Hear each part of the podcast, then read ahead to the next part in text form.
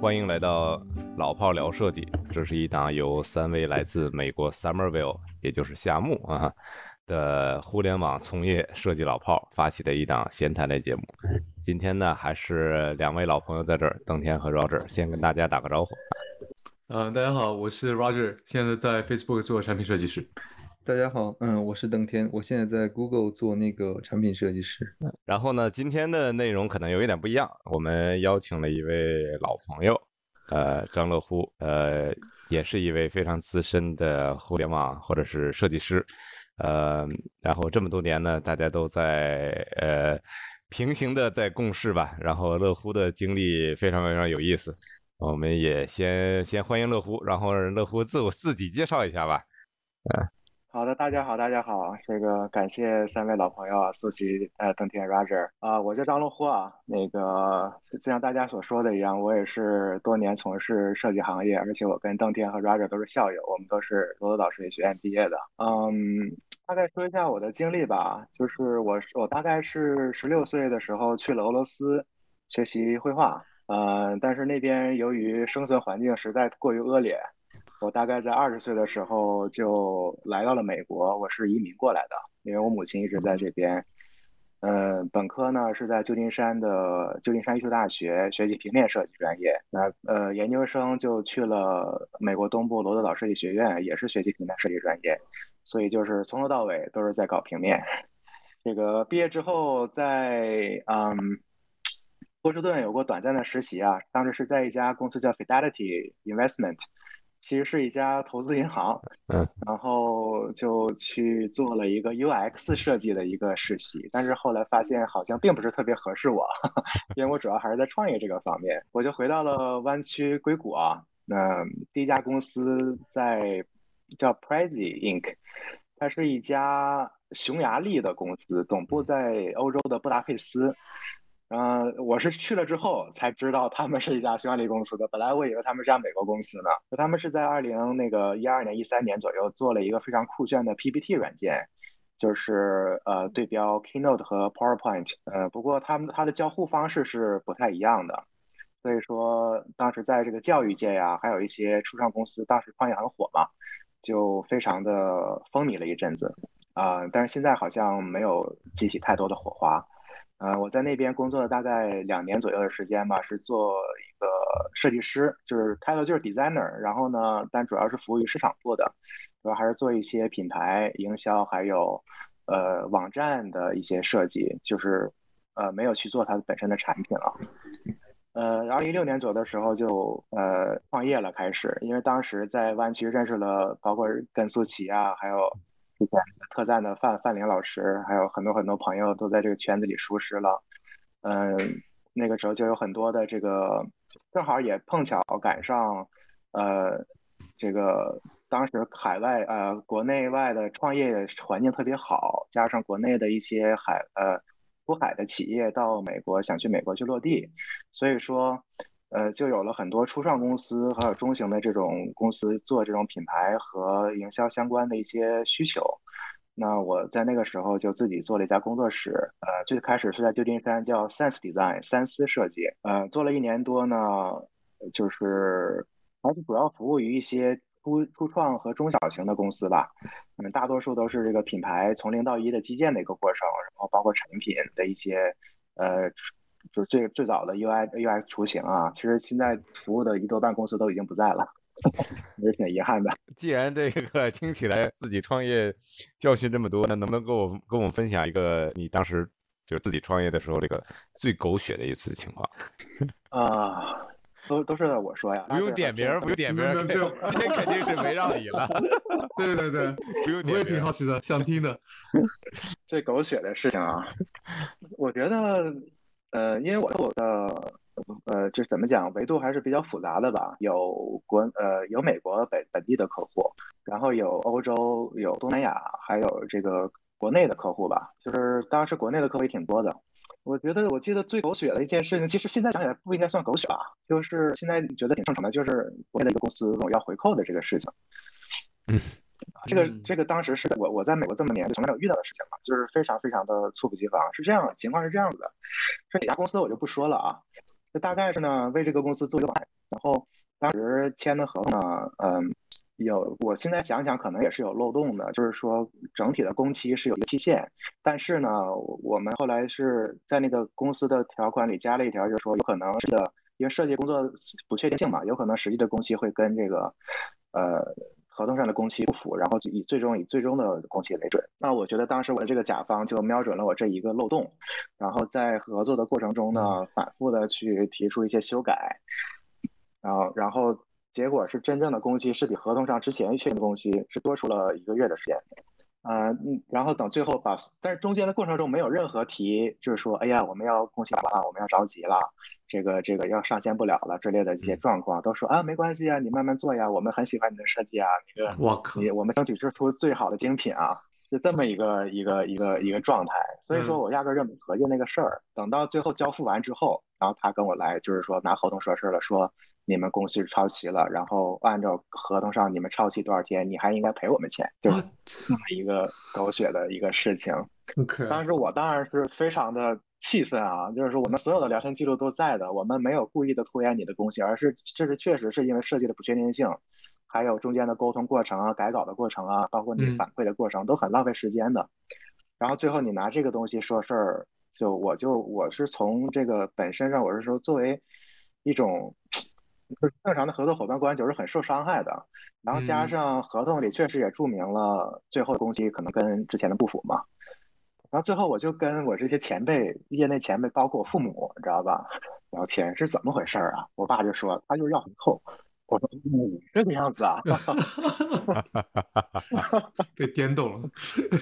对，一下子我就明白这个事儿了。然后。然后我我其实也挺不厚道的，我说我绝对不能吃这个哑巴亏。然后我就当时私底下，因为那个跟我接接下的负责人，他也不是公司的头儿，因为公司头儿肯定不会做这种事情的，对吧？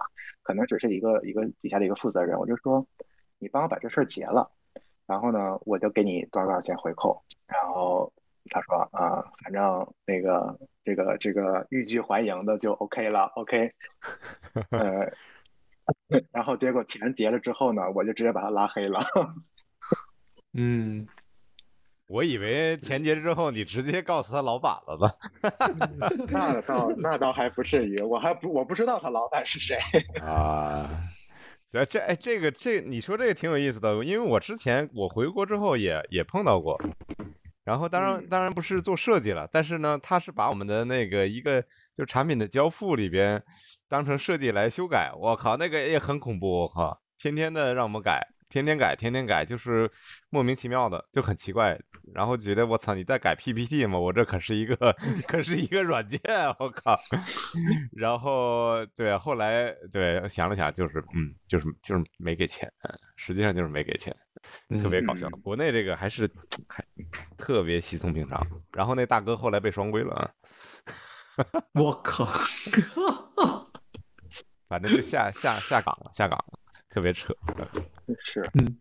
因为我那个客户呢，其实他并不是说一个特别互联网或者大城市的一个客户嘛，我应该是一个在苏州，就是说二二三线城市的一个传统行业，所以我觉得在这种行业里，可能这种现象还是比较多的。所以后来那经过这件事之后，我基本上都是跟互联网行业的人合作了，就这样还稍微正规一些。嗯。对对对，我你这就就快把名说出来了，老胡，在在苏州的那个肯定那个苏州的传统行业，苏州的，嗯，可以，很小很小很小，这个不值一提的一个公司。对，哎，绕这和邓天有什么？我很好奇，嗯，对啊，我好奇你刚才说那个现在都跟互联网公司开始合作了，我觉得是不是？你觉得像这样的互联网公司算是一个打引号比较理想的客户？然后。还是说你脑海里面有没有一个什么一什什么样一种类型的客户是你特别想合作的？嗯，这个问题还挺好的。其实我没有想过说我最理想的客户是什么样的。嗯，我觉得互联网行业，首先客观来讲哈，它它它它的钱还是比较多的。所以说，如果单从商业收益来讲，它一定是会比一些传统行业更具有竞争力。再者，我自己的一些经历哈，就是包括在硅谷的一些工作经历，也都是在跟互联网行业打交道，所以也就导致了我的整体的作品这种导向和和这种特征很很符合互联网行业，所以慢慢的也就嗯聚焦到这一个一个行业里了。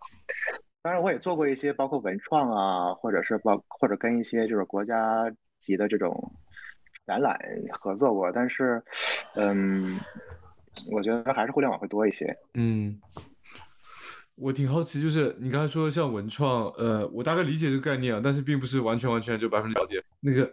然后刚才我看你这个在镜头上面喝水，喝那个这个那个叫什么什么水来着？上面有个燃字啊，我就觉得那个也挺元元气酷的。森林，呃，元气森林，对对对。然后我就觉得那个设计他做的也挺特别的。那个，我觉得你很好奇，纯粹从这个艺术的角度来讲，就是说设计的发挥可以把发挥你的想象力啊等等之类。你觉得有没有哪一种类型的客户是，就是你觉得他这个想象力可以就铺开来这个样子？嗯，想象力如果真的是能铺开来的话，我觉得还是，嗯，传统的包装行业，就是快消品这类，它的创作空间会大一些。还有一些本身它就是具有这种艺术特性的一些企业，比如说展览啊，一些艺术机构啊，然后他们这些，比如说学校，包括艺术大学，它这些地方的设计还是说没有那么那么重商业属性的，所以说呃，可能你还是主要还是因为受众不一样嘛，所以所以它的嗯。艺术发挥还是比较空间会比较大的，而且也我觉得也是很多设计师呃比较喜欢服务的一些客户，嗯就是他他可以只考虑美，可以只考虑视觉，而不用考虑过多过多的呃商业上的东西。对对对，我理解。哎，太好了。对，有意思。哎，我我想问问，就是呃，后来你不是我我后来我我我我也知道你做了很多像是呃更像 creative agency，就是什么都什么都做嘛，我记得对吧？视频也做，嗯是然后这种拍摄类的，然后动画类的，我我我我记得你们都后来都有嘛。那你觉得这里边哪一个品类更说白了就更更更好赚钱一点，或者或者是说更好交，更好糊弄甲方？呃，我觉得这些类型都差不太多，是吧？只是说有一些类型它的资产，我我不能说资产吧，就是你可以你们理解就是资产重资产轻这个概念。嗯哦比，如说品牌，对品牌设计，比如说设计个 logo，一套 VI，它可能还是相对轻资产的，嗯就可能这个你投入不需要那么大。嗯但是如果你拍广告，你拍片，嗯嗯，包括你做动画短片，这些投入是非常大的，这就导致说有可能需要我们提前去垫钱这个这种行为，而且嗯而且确实是存在的。就是我我虽然不是主要，我因为我之前合作伙伴他他我的那个那个他主要是做广告这块儿拍摄这块儿，他是一个有比较明确的广告导演了，在国内已经。嗯，我他们就我们就面临这个问题，就是说拍片子，甲方付出的首付就是不足以 cover 你整个把片子拍下来的成本的。那么这就涉及到你一定要有一部分的流动资金去垫付拍片的成本，然后最后回款才会把这个成本收回来，年的时间。所以说，你作为一个以拍摄这种相对比品牌设计重资产的一个综合性的广告 agency 的话，你是一定要保有一定的流动资金，嗯才能使这个这个公司维持下去。说白了，就是现在谁能谁能垫钱，谁就能活下去。就说的说的说的极端一点。哎，那应该赚的也会更多一点吧？是不是这么理解？要不然的话就没有人做这个我觉得嗯。利润率还是持平的吧。比如说，我觉得其实呃轻资产的利润率肯定是更高的，但是它可能总额低啊。比如说你嗯做一个品牌那个 branding，可能就十万二十万的，嗯就是就是简单的一套 VI 什么的嗯。但是你投入的可能就很少，你可能不需要投入什么成本，所以你可能净利润就很高，可能百分之八十九十以上，嗯就是刨开人力嘛。但是你如果拍摄的话，你可能利润率就会低很多，可能只有百分之二三十，因为还有很多拍摄成本，什么演员啊、导演啊、辅导辅导社呀，然后有可能还要还要请一些别的别的一些明星过来啊，怎么怎么着的，最后可能留给 agency 的利利润空间就小很多，但是它可能总量会很高，比如说一个片子嗯可能投入个几百万。或者是有的说上千万，那你就算是百分之十到十五的利润率，也是很可观的。嗯明白明白，有意思我。嗯我我想 follow follow up 问一下，我觉得嗯就觉得很厉害，你现在已都是回款周期啊、纯利润率这些都 很清楚了。就是对啊，我就好奇，那如果比如说还在你创业的时候啊，如果你当时就是你自己，比如说你你你有一些就是发就是金融啊或者就是小的 business 方面的知识了，你不是像那种就是像你刚才说一腔就是光靠设计的一腔热血去做的话，你觉得会不会在很大程度上改变现在的？就是你也许那个也许也许做出来了，你或者你也做的很开心，然后你也慢慢的你知道怎么 build 团队，你会去你知道怎么样去 finance 怎么经营啊，然后控制那些你每年你会看，比如说回款周期啊，然后你会 avoid certain customer 那种，你觉得会吗？会的，会的。嗯如果说让我现在再去重新再做，对，重新再回去的话，我觉得肯定是会比我当年做的更好的。这个人肯定是会有成长的嘛。嗯嗯但是我觉得这个说，我后来我现在来到阿里巴巴，我我觉得不光是因为我之前那个东西做，不是说做不下去我回来的，可能是很综合的一个嗯原因。其实也跟我个人本身的一个呃对未来的一个规划，或者是嗯短期内的一个目标有关系。嗯，对，就就并不是说我公司破产了，还不至于。嗯对，明白明白。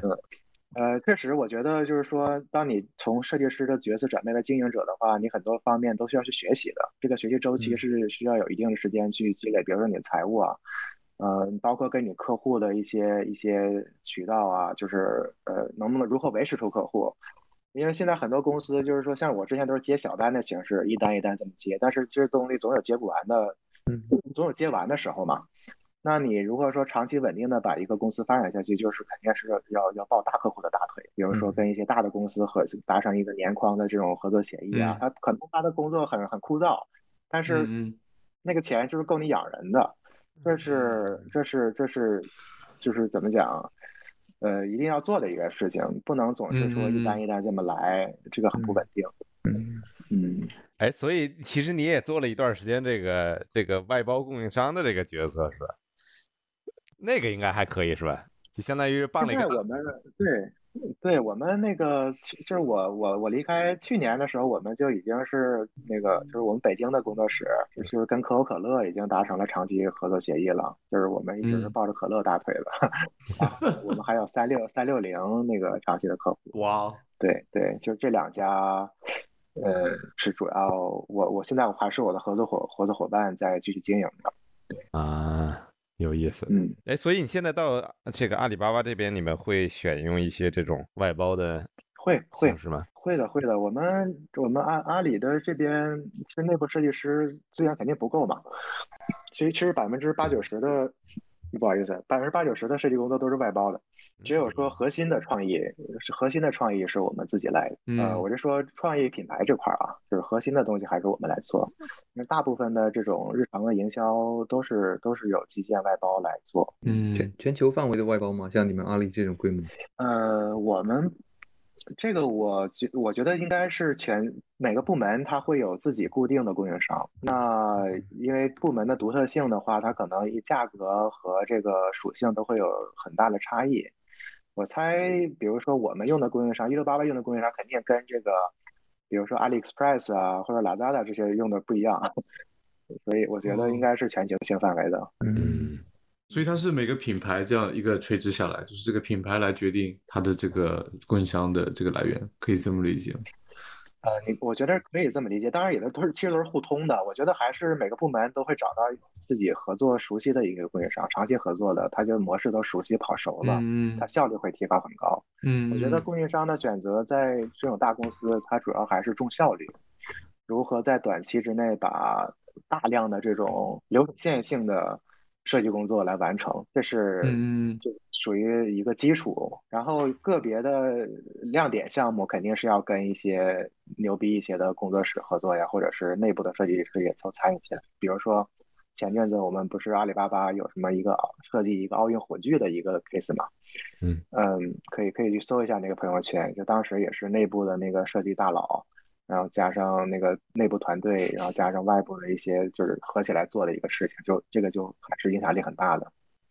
嗯，好棒好棒，我靠，你这怎么合作呀？就是内内外一起吗？很对啊，内外一起啊，感觉很难合嗯，作。还还行还行吧。我当我当时我当年在那个那个还在自己那个公司的时候，跟可乐的内部也是这么合作的嘛。其实我就当时是外嘛，嗯当时是跟那个可乐的 PR 部门去去去合作一些他们的建他们品牌规范啊，然后拍一些片什么的，嗯，都还还行。对，你像我，像我们公司那个，嗯像我们公司就是也有外包部门嘛，然后也有内部的自己嗯的 UED 啊，包括视觉都有。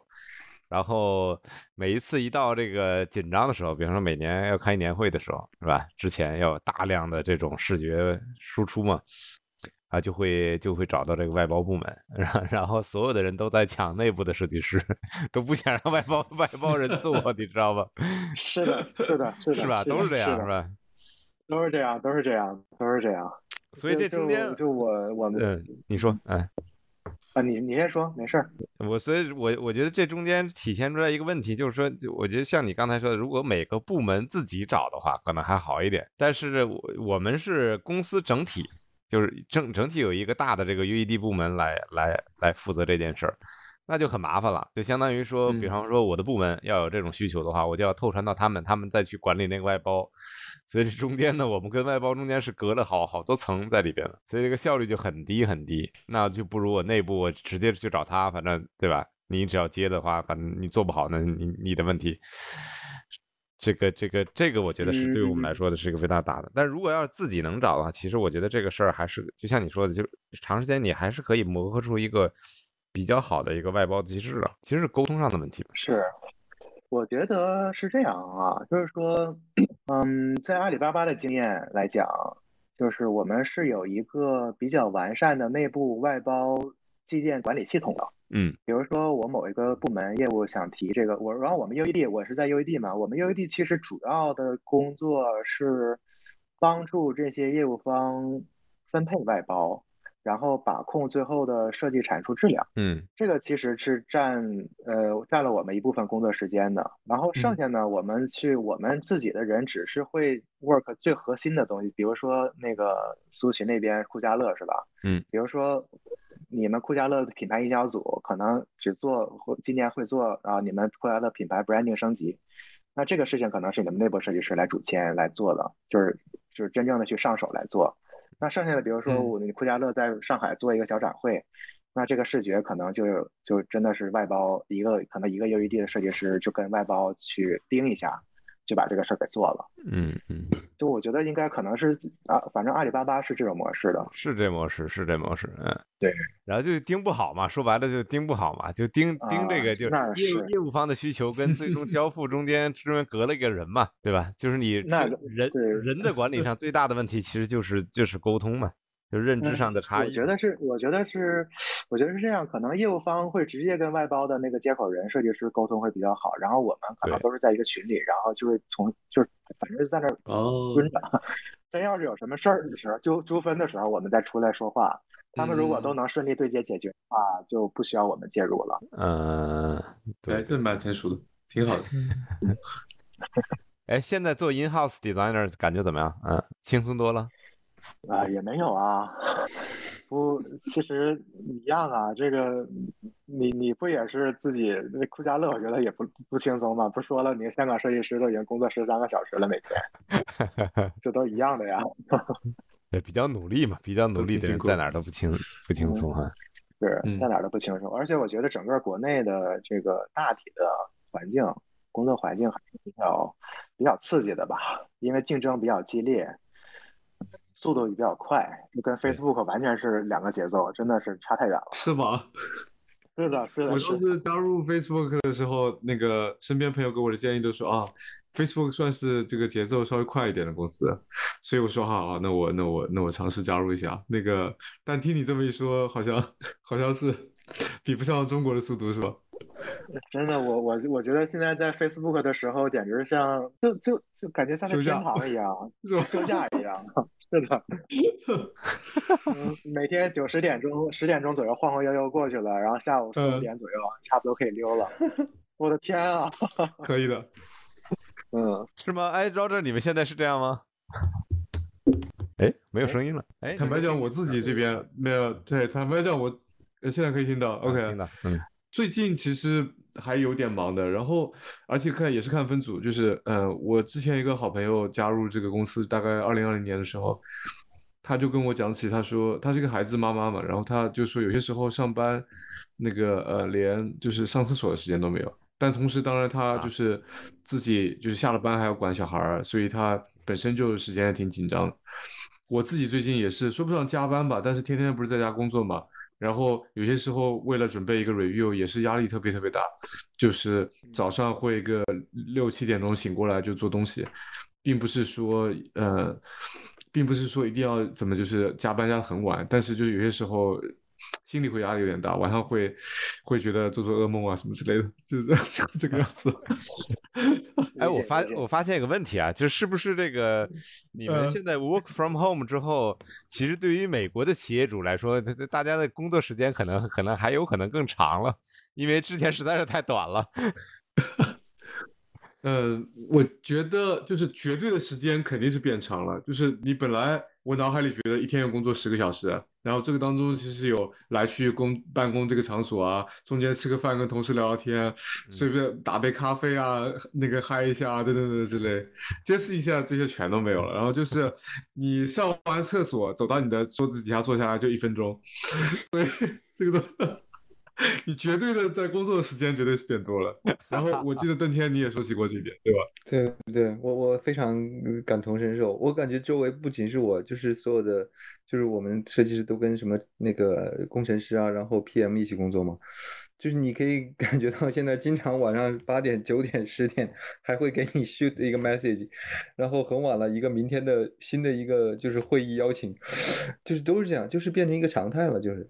然后我我个人我我很同意 Roger 观点，就是公司它其实各个 tech 公司，我觉得它都是会 track 所有的员工的，就是你在干嘛或者你的那种 performance，他们都知道，就是我觉得他们也对吧？这个东西是 free money 嘛，你相当于你在 working，就是 extra hour。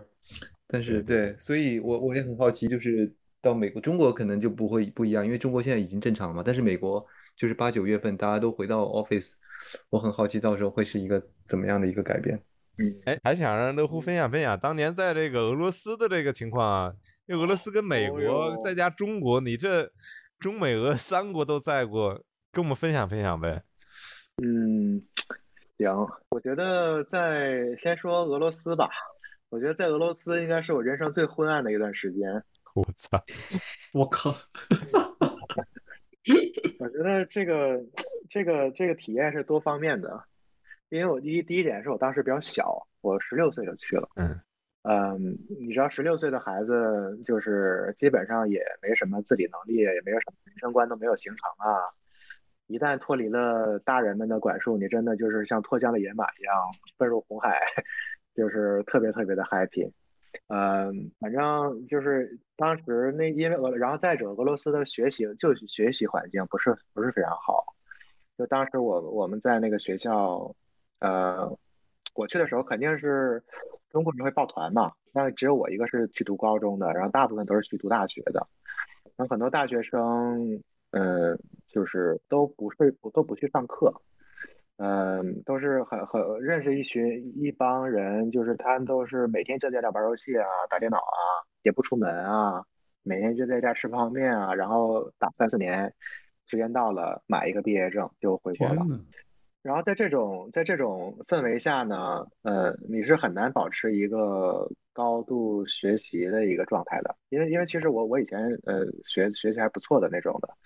呃，当然第就是在在那待了第二年的时候，也就放放飞自我了，什么逃课呀这种事情我都做过。对的。那第二点就是那边的真的社会对外外外外国人非常的不友好，就是种族歧视非常的严重，经常会发生人身袭击啊，就是揍你一顿呀，或者抢劫呀，呃这种事情发生。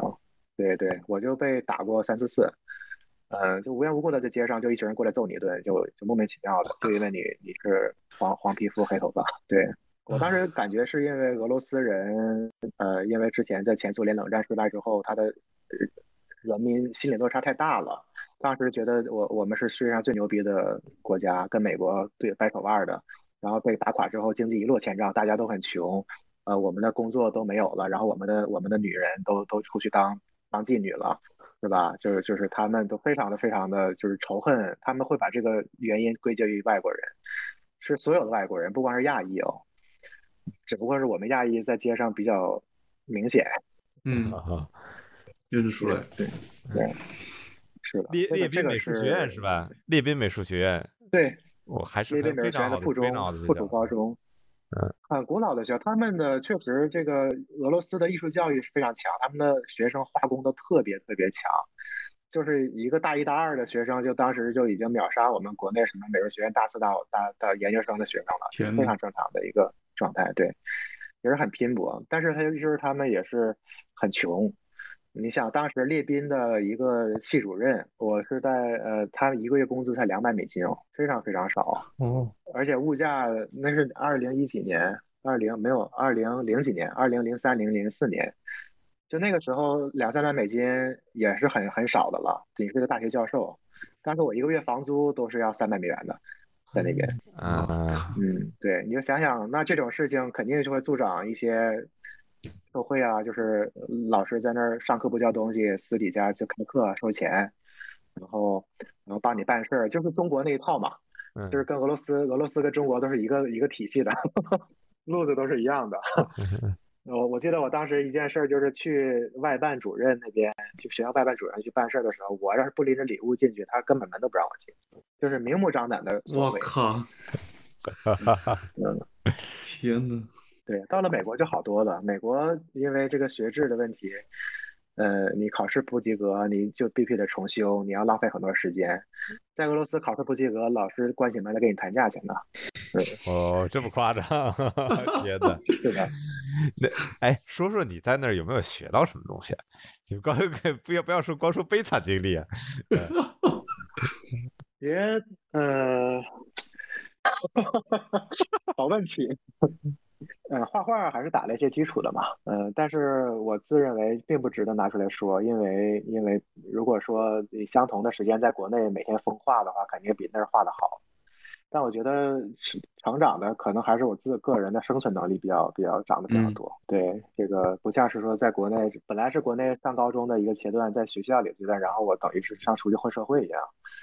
嗯，觉得这个是人人情世故方面啊，懂了很多东西，就懂得懂得怎么样自保啊，或者怎么样去沟通啊。所以这是我收获最大的。至于画画画功力的话，我就真的是不值一提了。真不容易。十六岁待了三嗯年是吧？在那儿呃，两年半，两年半，对，然后就再也没回回过俄罗斯了是吧？呃，再也没去过了。你当时是讲俄语来就是学习和老师交流？哦，哇哦，OK，所以你会讲俄语，然后后来到美国再再再学英语。天呐，是的这也挺厉害。嗯，这也挺痛苦的，嗯，是吧俄语说的很差，其实因为小的时候还是学的英语嘛，就一点基础都没有，然后过去就现现学，就还是很吃力的，就到最后也没说的很好，到现在已经基本忘光了。嗯哦，我，对啊，刚才我觉得那个乐虎，你刚才刚开始的时候，我们在聊那个工作室的时候，你在讲说，哎，这个利润率怎么样啊，年利率怎么样啊，然后那个呃，如何不要做一个就是一堆 freelancer，而是不怎么样把一个做成一个事儿。然后我当时脑海里想着你在列宾美术学院里面，我脑海里想着大冷的天，然后在那边画，又没个暖气，好吧，可能有个暖气。我觉得那个真的距离好远啊！有有你有没有觉得？就觉得这个中间还真的是很长很长的路啊。我觉得我们每个人都会有吧。那十几岁，你现在这个状态跟你十几岁应该是差很多的呀。啊，我想想十几岁你们当是啊，那也是最昏暗的时候，就不要提了。对？你们这么是这个黄金年龄都是最昏暗的时候，多么开心！呃啊，看样子是苏琪高中时候混的比较好，可以的。哎，乐虎，我很好奇，好刚才回到回到那个说就是做工作室啊，我我挺好奇，就是我这么问吧，你不一定要就是就是直接回答，就是比如说我很好奇你你现在在回到阿里巴巴做了一段时间，然后以前各种各样的经验都有，会不会考虑比如说过几年再就是跳出来了，然后再自己开一个工作室，然后或者换然后你会怎么去做那个工作室？然后换一个问法，可能是你觉得这个就是这种工作室的未来会是什么样子的？就会跟嗯你你当时开的第一个是感觉是很类似的，还是说这个未来的工作室会有点会有点不一样？嗯，非常好。我觉得这个问题我思考过很久。就是说我其实来阿里巴巴的一个目的，是因为我觉得以前我的那种模式，虽然说饿不死我，但是呢，对我个人成长来讲，其实也是已经到一个瓶颈了。嗯，一直我我是我始终认为，设计师他不一定只有做设计公司这么一条路的。呃，我我就是说，嗯，怎么讲呢？就是说你设计服务和你自己做设计产品方，呃，去做设计服务。嗯嗯，哎，苏琪说那边他断线了。对，所以那个这个问题你可能再重新说一下。嗯，好，那我再重新组织组织语言，回头得剪一下啊。对，但我确实对这个问题挺好奇的，就是自己未来有没有考虑，就是重新开一个呃设计工作室？然后，当你如果做这样一个设计工作室的话，会用采用怎么样的方式？有没有一个新的未来是怎么样子？好的，我重新回答一下问题吧。我刚想通了，我觉得如果我再去做这个设计工作室的话，我一定不会像之前那样做一个小作坊的形式，就是一直不停的接单，一直不停的去做单这个模式，而是要把它商业体系化。嗯嗯，比如说你做一个，打个比方吧，比如说猪八戒网，它它它它它它虽然说做出的设计很 low，但是它作为一个商业东西，它是相对成功的，它肯定总体的营收是要比那种单独的工作室要要多很多。原因是因为它承接了大量的基层的设计设计需求，而不是说我只做头部的那一点点那个最尖端的需求。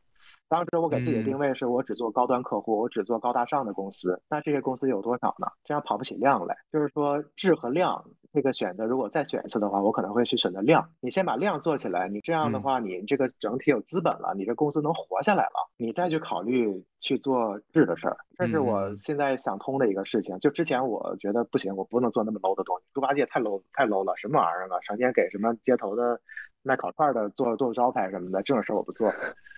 但是你现实状况就是你不做可能活不下来。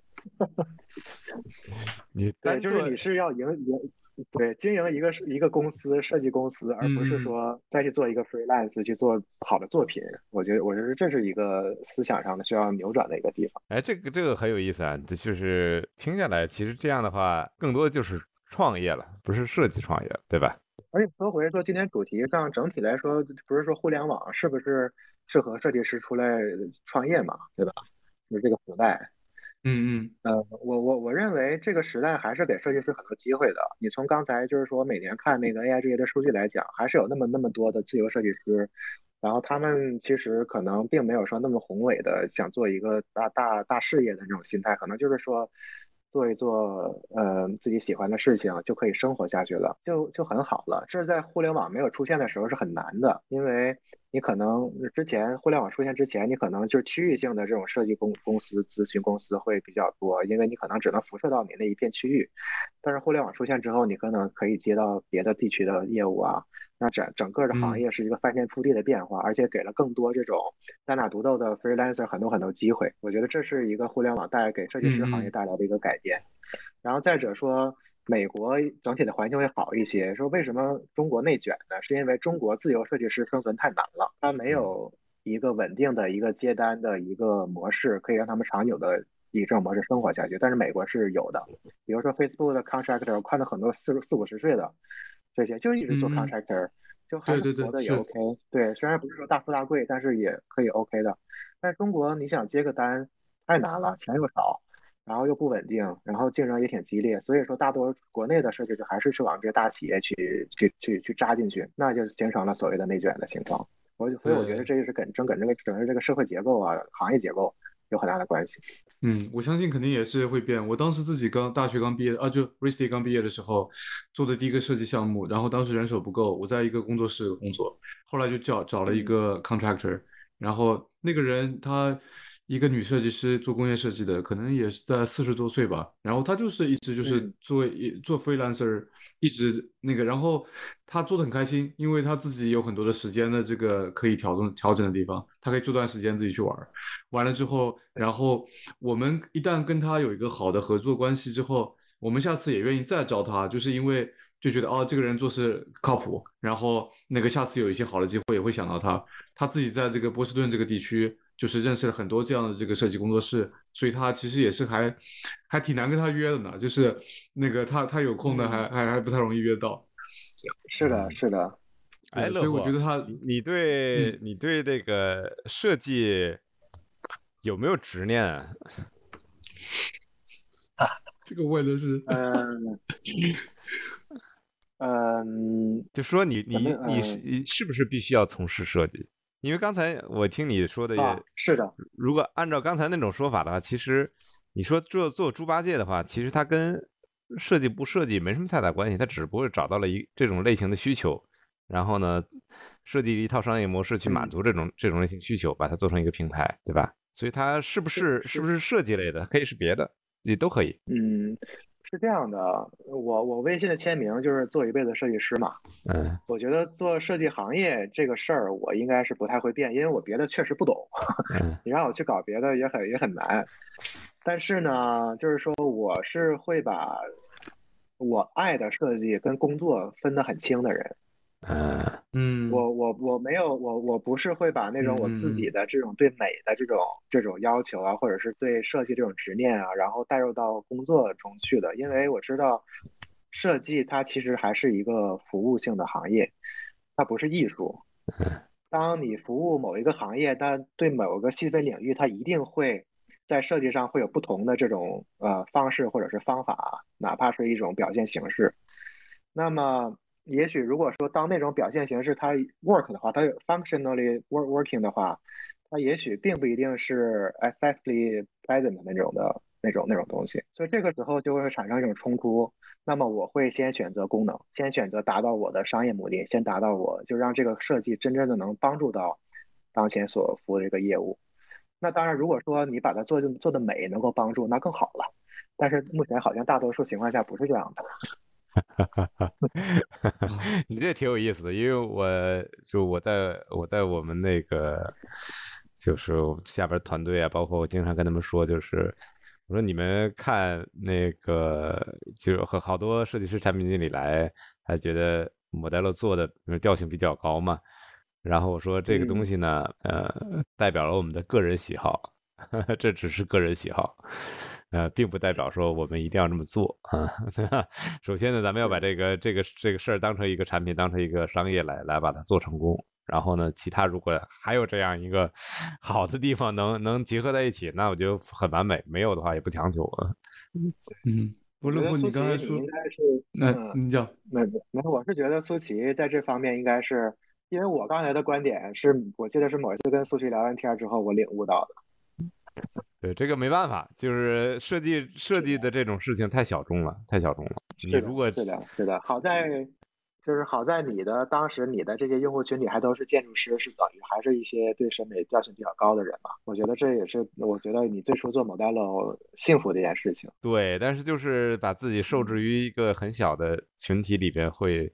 会限制住很多的问题，但是反正其实也是反思嘛，也是反思。所以现在我尽尽量是跟这些人本身的思考行为啊、模式啊，还是尽量划划清一点，划清一点关系。嗯，但是呢，就我觉得这种东西也取决于，就是我我刚才为什么为这问这个问题呢？就是如果因为你你还在做设计师嘛，我已经不做建筑师了，所以很多年了，嗯所以这个就是中间的一个差别，对吧？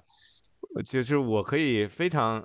呃，非常名正言顺的吧，说我就我就不我就不想做设计了，跟我一点关系没有。我可能做不做设计已经是快十年了，所以这个就是我我也就就想问你嘛，就是要要不要做这个设计？当你看到这些东西的时候，你还要不要呃从设计本身上做一些追求？因为其实设计本身上你也很难去避免这种相对来说比较差异化的、比较小众的这样一个一个价值点嘛，对吧？这个这个我觉得是是一个比较难的事，嗯。嗯，不太容易。对，虽然我还在做设计，但是我现在往我就是我未来的一个方向，也慢慢的是往就是说，就就就就说白了，我现在不看设计类的书了，嗯我看的所有的都是别的东西的书，比如说这个这个这个一些营销也也呃，是什么创业理论啊，或者是经济的嗯东西啊，嗯嗯都是这些东西，就是设计的书一律不看。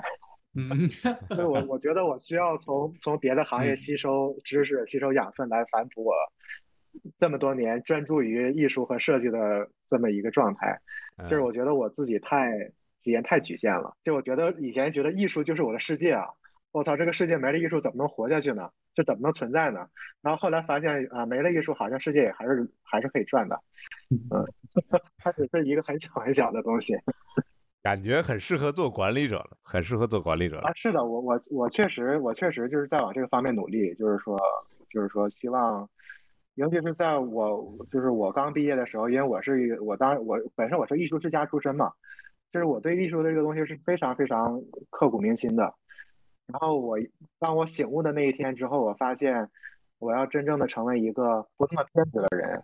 不对艺术偏执的人，我才能够活得更好。也许不是说活得更好吧，就是说，也许说呢？呃，当你眼界更开阔，你才能找到自己的定位吧，就是这么一个状态。对，我觉得还是个定位的过程嘛，其实对吧？其实说白了，最最终自己能不能认同自己是是最关键的，或者自己能认同自己现在这个状态。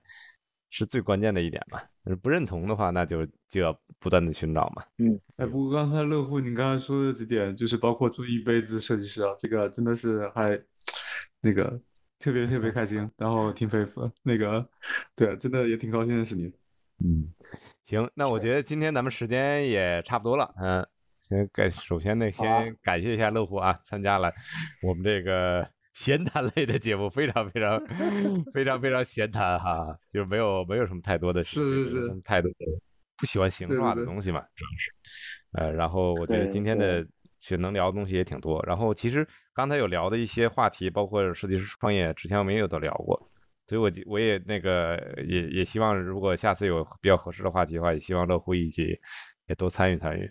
好啊，大家可以多聊聊，多交互交互。我觉得都都是我在说呀，这个下回应该多听听天哥和 Roger 多多聊一聊。